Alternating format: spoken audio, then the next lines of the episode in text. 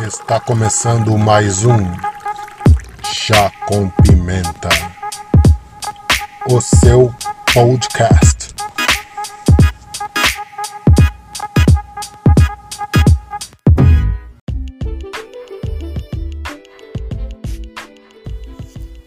Sejam muito bem-vindos a mais uma Rapidinhas do Pimenta.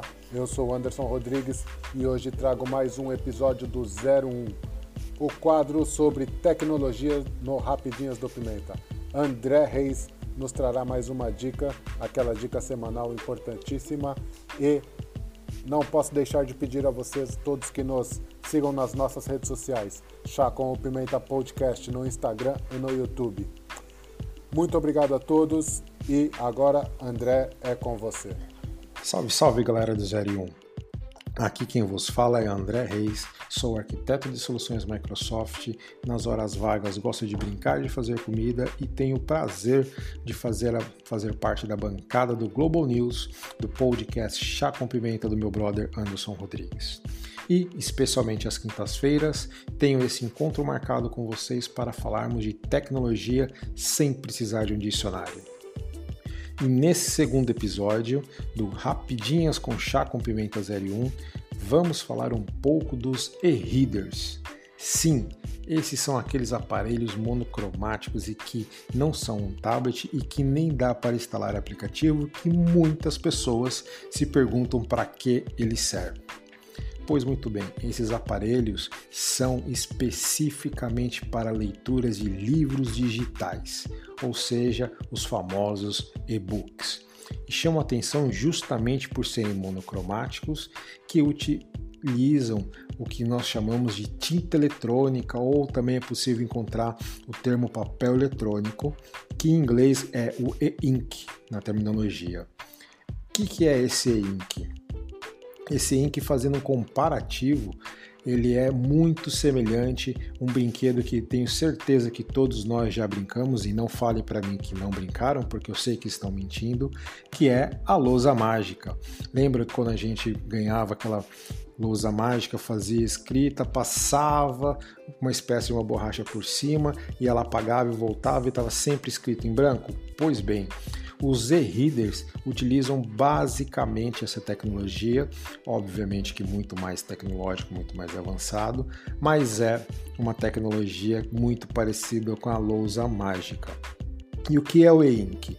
O e-ink nada mais é do que pequenas partículas em preto e branco que se combinam para dar formas. Essas formas podem ser tanto as letras como algumas imagens, mas tudo em muito baixa resolução, no caso de imagens, porque para letras, como o intuito dos e-readers é proporcionar uma leitura, ele se apresenta muito bem.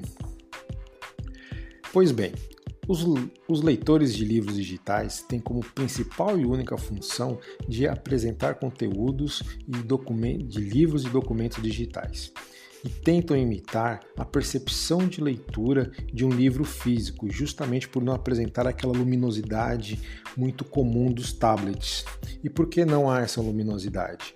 Como disse, primeiramente, ele tem uma baixa resolução de tela, não utiliza tecnologia OLED ou LED é, para que tenha toda aquela luminosidade e tem, e essa percepção de leitura vai muito de encontro com os atuais livros, que praticamente já não há livros com aquela folha, aquelas páginas em branco, com aquele branco muito forte que acabava refletindo a luminosidade e tornava-se a leitura cansativa.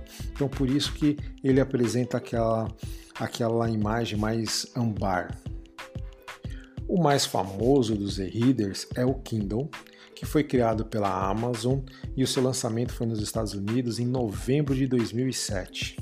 No Brasil só chegou em 2009.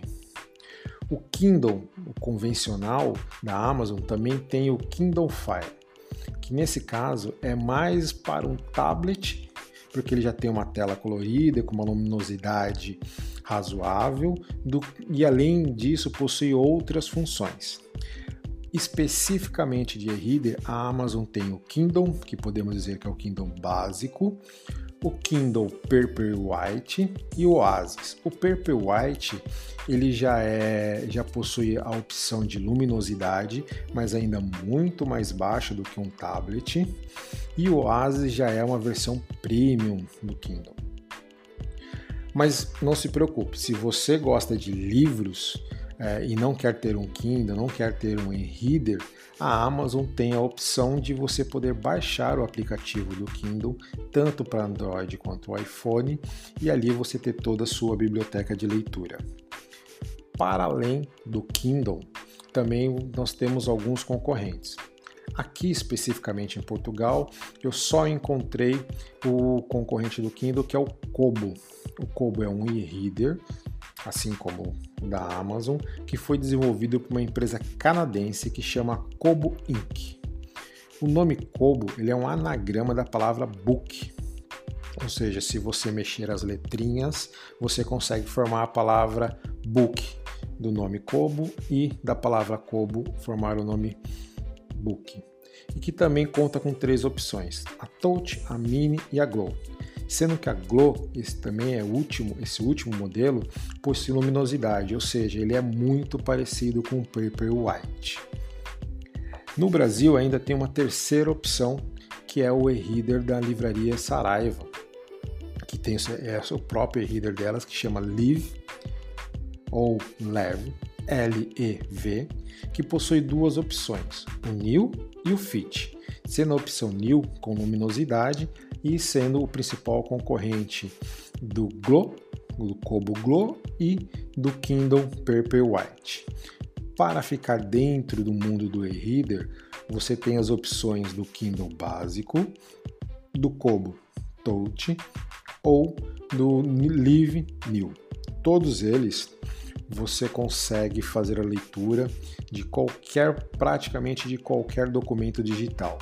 Mas tenha que ter atenção, os documentos digitais que nós chamamos de legíveis por esses aparelhos possuem uma extensão própria. Não é o famoso PDF que todos nós conhecemos. Alguns até conseguem, é, você consegue salvar esses arquivos, os seus documentos em PDF para fazer a leitura no seu e-reader, por exemplo, a Amazon, quando você tem uma conta Amazon e tem um Kindle, você pode fazer um registro de um e-mail seu próprio, onde você pode enviar documentos em formato PDF para este e-mail e, a, e você pode abrir no seu Kindle.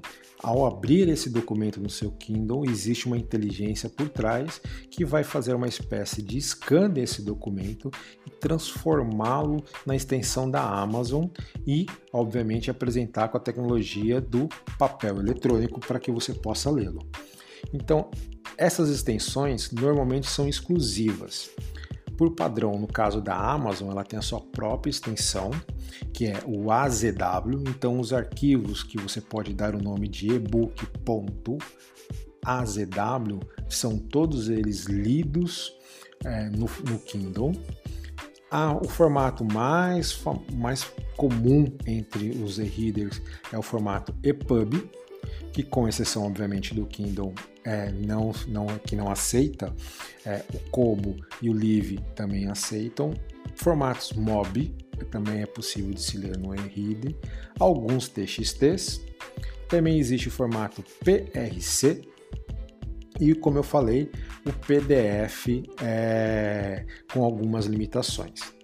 Também é possível encontrar no mercado alguns programas gratuitos, como o programa do Calibre, que podem converter esses formatos hum, muito facilmente para a extensão EPUB ou para a extensão MOB ou vice-versa, que permite o uso nos livros digitais de outros modelos. Se você não está familiarizado quando eu falo extensão, toda vez que você salvar um arquivo no seu computador, no seu laptop, até mesmo no seu smartphone, ele possui uma extensão que o identifica. O mais famoso dele é o ponto .doc para documentos Word e o .xls ou xlsx no caso dos arquivos em Excel. OK, galera? Bom, fora isso, Nós temos o, todo o conteúdo que é possível colocar nesses e-readers. Todos eles possuem conexão com Wi-Fi. É possível, com alguma restrição, fazer navegação pela internet. Você consegue navegar por alguns sites, mas você obviamente não vai ter toda aquela qualidade ou toda aquela interação pelos sites que forem navegar, justamente porque ele possui uma qualidade, uma resolução muito baixa e é através do papel eletrônico que ele renderiza a sua tela. Mas fundamentalmente é possível você levar o seu acervo, a sua biblioteca através desses pequenos aparelhos. Não é de segredo de ninguém que a maior biblioteca existente ou que tem mais opções de compra é da Amazon.